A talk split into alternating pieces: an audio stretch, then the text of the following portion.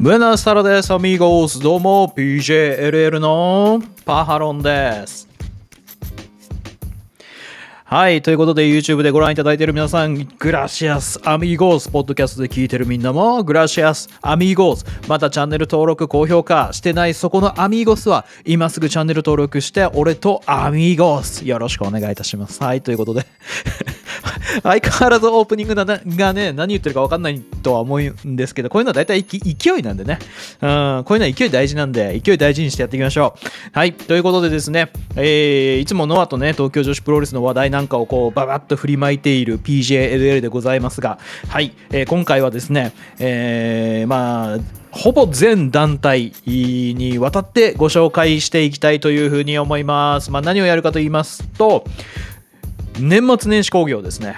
一気にスケジュールを皆さんにお届けしたいなと。まあ、あの、拾いきれてない団体ももちろんあるとは思うんですけれども、まあね、今からご紹介するスケジュールをもとに、お正月とかね、年末年始は動いてもらえれば、まあ大体皆さんの好きな興行見れるんじゃないかという感じでございます。はい。まああの調べてみたらね、結構あるんですよね。なのでやっぱ年末年始を通して東京ではもうままさにプロレスウィークというような形になっていくのではないかということでございます。まあ、ぜひ皆さんね、あのー、まあ、全団体制覇した人は、あのー、多分スタンプカードね、あのー、押していけば、なんか記念品が多分もらえると思いますんで。いや、そんなのないけど、はい。あの、参加賞ね、あの、もらえるかもしれませんね。いや、もらえないけど。はい。ということでですね、えー、結構な数ありますんで、まあね、こんなにも、でもこれ全制覇したらね、もう本当、まあ、あの、ありとあらゆるプロレスが、を体験できるということなんじゃないかなと思いますんで、素晴らしい感じだと思います。ということで行ってみましょう。まずは、えー、12.29。からいきましょうかね。12.29スターダムです。スターダムが両国国技館でビッグマッチという形なんだと思われます。はい。すいません。スターダムの、あの、細かいところまでは僕は拾いきれておりませんので、ただ、あの、今のスケジューリングで言うと、開始時間が未定だそうです。はい。なので、まあ、何時から始まるか分かりませんが、まあ、大手団体をさらってみた結果、12.29多分スターダムぐらいしかないっぽいので、はい、えー、十分、あの感染の、まあ、スターダムに絞って感染するというのもいいのではないでしょうかという感じでございます。はい。なのでね、ここの12.29でスターダムがどれぐらい客集めるのかっていうのは結構、まあ、個人的には注目しているところかなというところですね。まあ、熱心なお客さんがね、多いと思うんですよ、スターダムね。スターダムファン多いと思いますんで、はい。ぜひ、皆さん行ってみてください。もちろん初見の方もね、行くっていうのもね、ありだと思いますね。はい。はい、そして、えー、12月30日です。12.30。こちらはですね、大日本プロレスが後楽園ホールで試合をします。はい、開始時間は18時30分です。はい、なので、まあ、12月30日ね、午前中とかに、もろもろ皆さんの予定とかね、なんか、あの、親戚周りの挨拶があるとかね、あれば、まあ、その辺をね、こう、済ませて、ですね。はい。あのー、行くといいんじゃないかなというところでございます。大日本プロレスもね、まあ、こ、この12.30の興行で何をやってくれるかはわかりませんが、まあ、あの、デスマッチ系とかね、ありますからね。はい。そこ、デスマッチを見る、見れる団体もそうそうないと思いますんで、はい。まあ、やるかどうかわかりませんけど、僕、そこまで細かく調べてないんでね。ただ、まあ、大日本プロレス、興味あると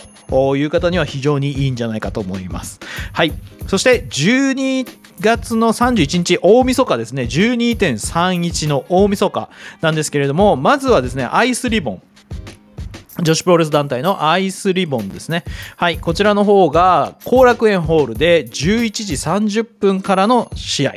があります。なので、ね、えー、女子プロ団体もね、スターダム、東京女子、で、アイスリボンっていうのが大体大手っていう感じになるのかなというふうには思うんですけれども、まあ、あのね、先日、あの、東京女子プロレスに出ていただきましたラム会長とかですね、えー、もしかしたら出るかもしれませんからね、アイスリボン。あと、藤本司さんとか、今、メキシコ遠征行ってますけど、この時までには帰ってくるんですかね。はい。あのそういったアイスリボン、あと、雪日麻也選手ででしたっけ？美形のね、あの、非常にお綺麗な選手もいらっしゃいますので、はい、アイスリボンね、まあ、こういうのってね、結構あの、あれですね、年末年始工業プロレスウィークなんで、まさにあの興味があるぐらいの初見の人をねどん多く集めた方がねいいんじゃないかな。多く集めた方がいいというかあのそういう人こそあのいろんなプロレス団体に触れてもらうといいんじゃないかなという気が、はい、しますね。せっかくね、あれですから、遠征の旅なんかはね、東京に行っちゃえば、いろんな団体ね、見れたら見れた方がいいと思いますんで、もう金バンバン使ってね、はい、もう安いチケットでもいいと思うんでね、はい、あの、行ってもらうといいんじゃないかなというふうに思いますね。そして、その12月31日の夜なんですけれども、大日本プロレスと DDT の合同興行ですね、年越しプロレス2021年忘れシャッフル6人タッグトーナメントというのが後楽園ホールで行われます。開始時間は18時30分です。なので、えー、大晦日12.31のですね、えー、工業あ観覧予定の方はあの昼夜観覧っていうのができますねアイスリボン見て、えー、年越しプロレスを見るという流れができますあのー、まあ後楽園系の場合はですねあの東京ドームの下にシェイクシャックがありますんで あの、ぜひ 12月31日、シェイクシャック、何時までやってるかは分かりませんけども、あの、シェイクシャックに行ってですね、アイスリボンの後楽園ホール大会見て、シェイクシャック行って、まあ、ハンバーガーと、まあ、なんか、その時のチキンボールみたいな、チキンナゲットみたいなの食べても、ポテト食べてもいいだろうし、僕はね、前回行った時に思ったんですけど、個人的なおすすめはビールですね。あのお酒飲める方はシェイクシャックの800円ぐらいするんですけどビール。あのねバチクソうまいんで あのマジで俺はビール飲んだ方がいいと思います。おあのお酒大丈夫な人は。マジでうまいっすよ。シェイクシャックのビール。あれたまらないんではい飲んでください。はいという感じですね。そしてえー、これここまでが大晦日ということでいよいよ年明けでございます。2022年。1月1日そうです。我らがノアですね。ノアの日本武道館大会が開催されます。1.1のビッグマッチ。開始時間が16時という形でございます。はい。あしまった。01のスケジュール調べてなかったな。ゼロワンのスケジュールは、あの、すみません。あの、皆さん、個人で調べてください。はい。で、えー、一応1.1ノアが日本武道館で開催されるということで、まあもう、あの、ね、あのー、中島克彦新チャンピオンがね誕生したノアですから僕の予想ではねここまで1.1武道館まで中島克彦で来ると思いますんでじゃあ1.1中島克彦で挑戦するの誰なんだいっていう楽しみとかねいろいろノアはねまあ個人的に今ノア追ってますから非常にね今もう楽しみが多くてねもう考えることが多くてね楽しいですね毎日ね。はい。という感じでございます。なので1月1日はもうノアオンリーということで日本武道館ねなので開始が16時なんで、まあ、4時間ぐらいやっても夜8時ぐらい終わりますから、まあ、東京の飲食店が空いてるようだったら、まあ、その後ね、あのー、オフ会っていうかね、えー、やってもいいんじゃないですかねっていう感じですね。緊急事態宣言とか何もなければね、いいと思いますね。はい。そして翌1月2日ですね、1.2。まあ、こちらはですね、全日本プロレスがあります。全日本プロレスが1.2と1.3全日本プロレスがあるんですよ。で、両方ともあの11時30分開始になります。で、えー、この11時30分開始の団体、午前中ね、やる1.2、1.3でやるのはもう全日本プロレスだけなんで、まあ、全日本プロレスファンの方は両方とも行くっていう流れもありだとは思いますね。まあ、もしくはあの都内の遠征のためはね、行っていいと思うんですけど、いや、でも挨拶回りませんってかんねよ、正月だからっていうことであれば、まあ、言い方悪いですけどね、やっぱ1.2に挨拶回りを全部済ませて、1.3で、えー、投資で見るっていう流れを作る方が1日楽しめるんじゃないかなっていう感じはします。なので1.2、あのー、挨拶回りするんだったら1.2。ごめん。全日本プロレスファンの皆さんに怒られるかもしれんけど。はい。挨拶回りするんだったら、まあ1.2がいいんじゃないかなと。プロレス楽しむためにね、あの、時間をなんとかしなきゃいけない人の話を、みんながそうしろって言ってるわけじゃないからね。はい。えー、という感じでございます。そして、えー、1.3が先ほどもお伝えした通り、全日本プロレスが午前中にやります。後楽園ホールで。ね。で、問題はね、夜なんですよ、夜。夜がね、まあ、DDT がですね、全席指定の3000円工業っていうのをやるんですよ。まあ、当日券は3500円なりみたいなんですけれども、まあ、これ後楽園ホールでね、18時30分からやります。はい。でね、でも僕のもう一つの推しとしてはですね、九州プロレスのね、九州、あの、東京旗揚げ工業っていうのがあるんですよ。これがね、新宿フェイスであるんですけど、開始時間がね、19時なんですよ。なので、DDT とね、かぶります。うーんなので、まあ、都内の民はですね、僕は正直言うと九州プロレス見てほしいなというふうには思ってます。まあ、言い方悪いですけどね、あの、同じサイバーファイトグループなんで、お前サイバーファイトの DDT 応援しろよって言われたら、それはそうなんですけど、いや、言い方悪いんだけど、まあ、見れるじゃないですか。都内の方は。DDT。ね。何度も見れると思うんですよ。だけど、九州プロレスはね、生で見ることはまずないと思いますんで、まあ、都内系の方はね、僕は九州プロレス見てほしいなとは思います。